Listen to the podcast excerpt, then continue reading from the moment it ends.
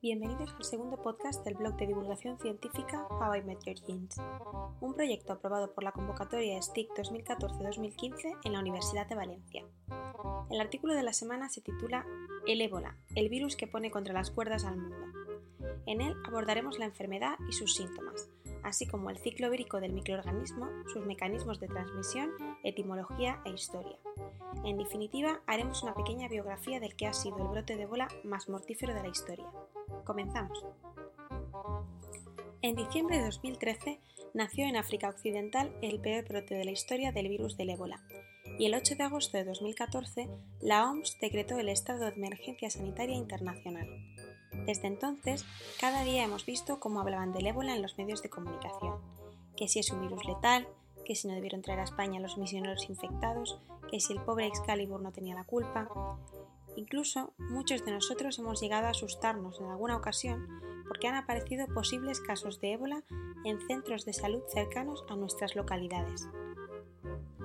Es mucha la información que hemos escuchado sobre ello, pero a pesar de todo, ¿conocemos bien a este virus y la enfermedad que provoca? En este artículo hablaremos de lo que nos han contado, pero también de lo que no nos han contado sobre este virus, Conoceremos un poco mejor su ciclo vírico, modos de transmisión y describiremos la enfermedad que provoca. Además, haremos un pequeño acercamiento a su historia y epidemiología y a los tratamientos que existen contra él. El virus y su mecanismo de acción. El ébola es un virus endémico de los bosques tropicales africanos. Su nombre proviene del río Ébola, en la República Democrática del Congo, antiguo Zaire, donde fue identificado por primera vez en 1976 durante una epidemia con alta mortalidad. Pertenece, junto a su pariente más cercano, el virus de Marburgo, a la familia de los filovirus, que son virus grandes de ARN con estructura filamentosa. Desde la primera descripción del virus en 1976 se han reconocido cinco cepas o subtipos, de los cuales cuatro son patogénicos para los humanos. El genoma del virus de la epidemia de 2014 comparte un 97% de homología con el genoma del primer subtipo que se describió.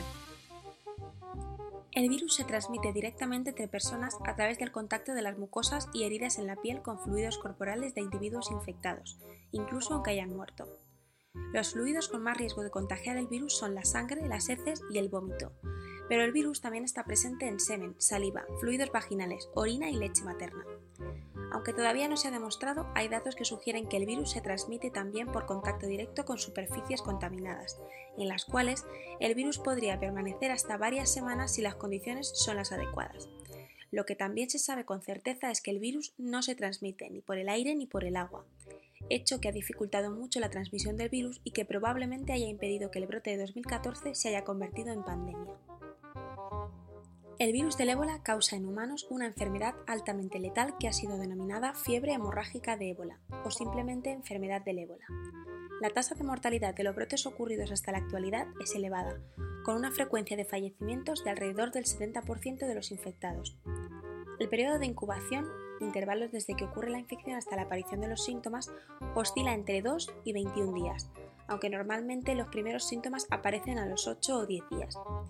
Los primeros síntomas se confunden fácilmente con aquellos típicos de una gripe, tales como fiebre, dolor de cabeza, dolor muscular o debilidad.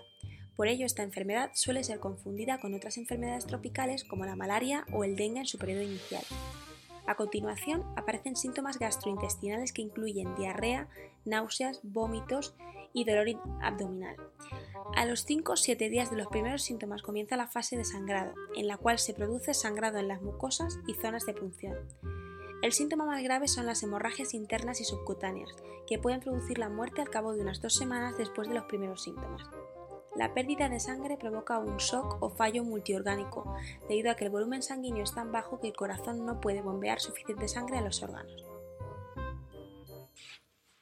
Este virus, como cualquier virus por definición, necesita infectar a una célula para poder reproducirse.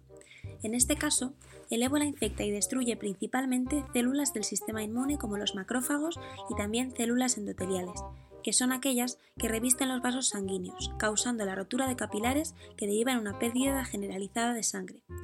Además, este virus posee mecanismos moleculares para evadir las defensas del sistema inmune, lo que hace sea todavía más letal.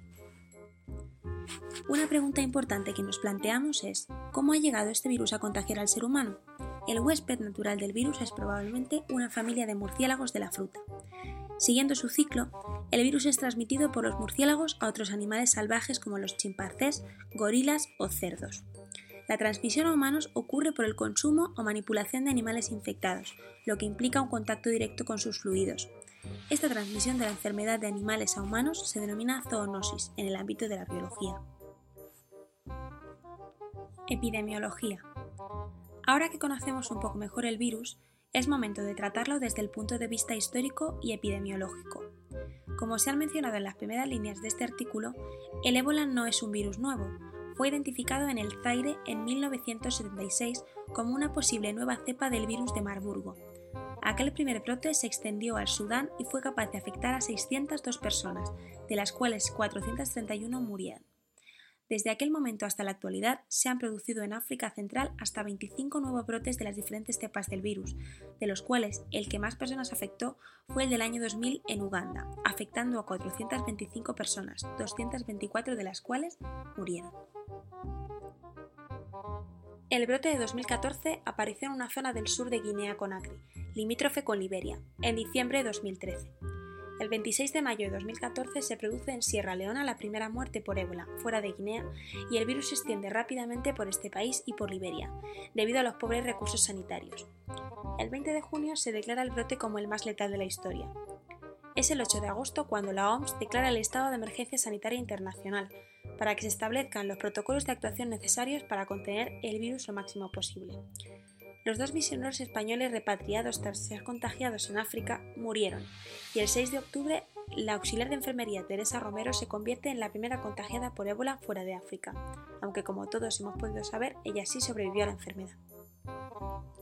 A fecha de 20 de diciembre de 2014, según la OMS, han muerto en esta epidemia de ébola 7.373 personas de un total de 19.033 casos identificados, la mayoría de ellas en los tres países citados, aunque también se han producido muertes en Nigeria, Mali y Senegal. A día de hoy, la epidemia se sigue extendiendo, aunque según la OMS, el ritmo de contagios está descendiendo. Tratamientos experimentales. Todavía no existen medicamentos o vacunas aprobadas contra el ébola, pero sabemos que a pacientes infectados, como por ejemplo a Teresa Romero, se les han administrado tratamientos experimentales para ayudarles a superar la enfermedad.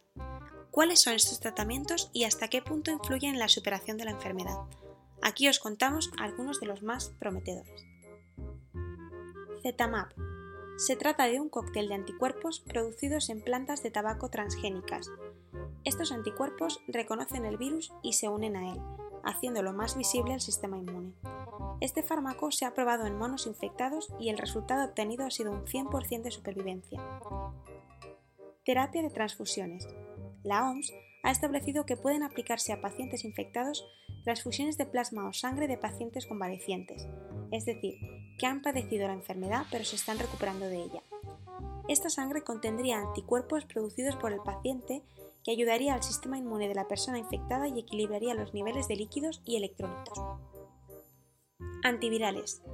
Algunos fármacos antivirales como Brincidifovir o TKM ébola que se encuentran en fases de ensayo actualmente han mostrado buenos resultados in vitro, por lo que han sido autorizados para ser usados en situaciones de emergencia. Vacunas. Principalmente existen dos vacunas que están recibiendo una mayor atención debido a su éxito en los ensayos realizados con monos. Una de ellas se basa en un tipo de adenovirus del chimpancé y está siendo desarrollada por el Instituto Nacional de Alergias y Enfermedades Infecciosas de los Estados Unidos. La otra se basa en un virus modificado genéticamente para provocar una respuesta inmune contra la actual cepa del virus del ébola. Conclusiones. Para concluir con el artículo, queremos lanzar una pregunta. ¿Realmente era necesario por parte de la OMS crear tal alarma social por una enfermedad cuya baja tasa de propagación ya se conocía?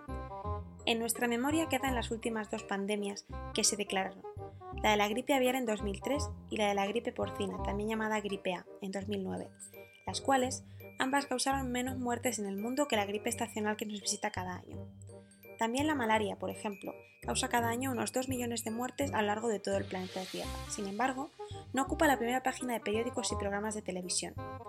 Es lógico pensar, por tanto, que puede haber un carácter sensacionalista en cada pandemia que se declara, lo cual favorece a las empresas farmacéuticas ya que el miedo de los gobiernos a una propagación de la enfermedad se traduce en una compra masiva de fármacos.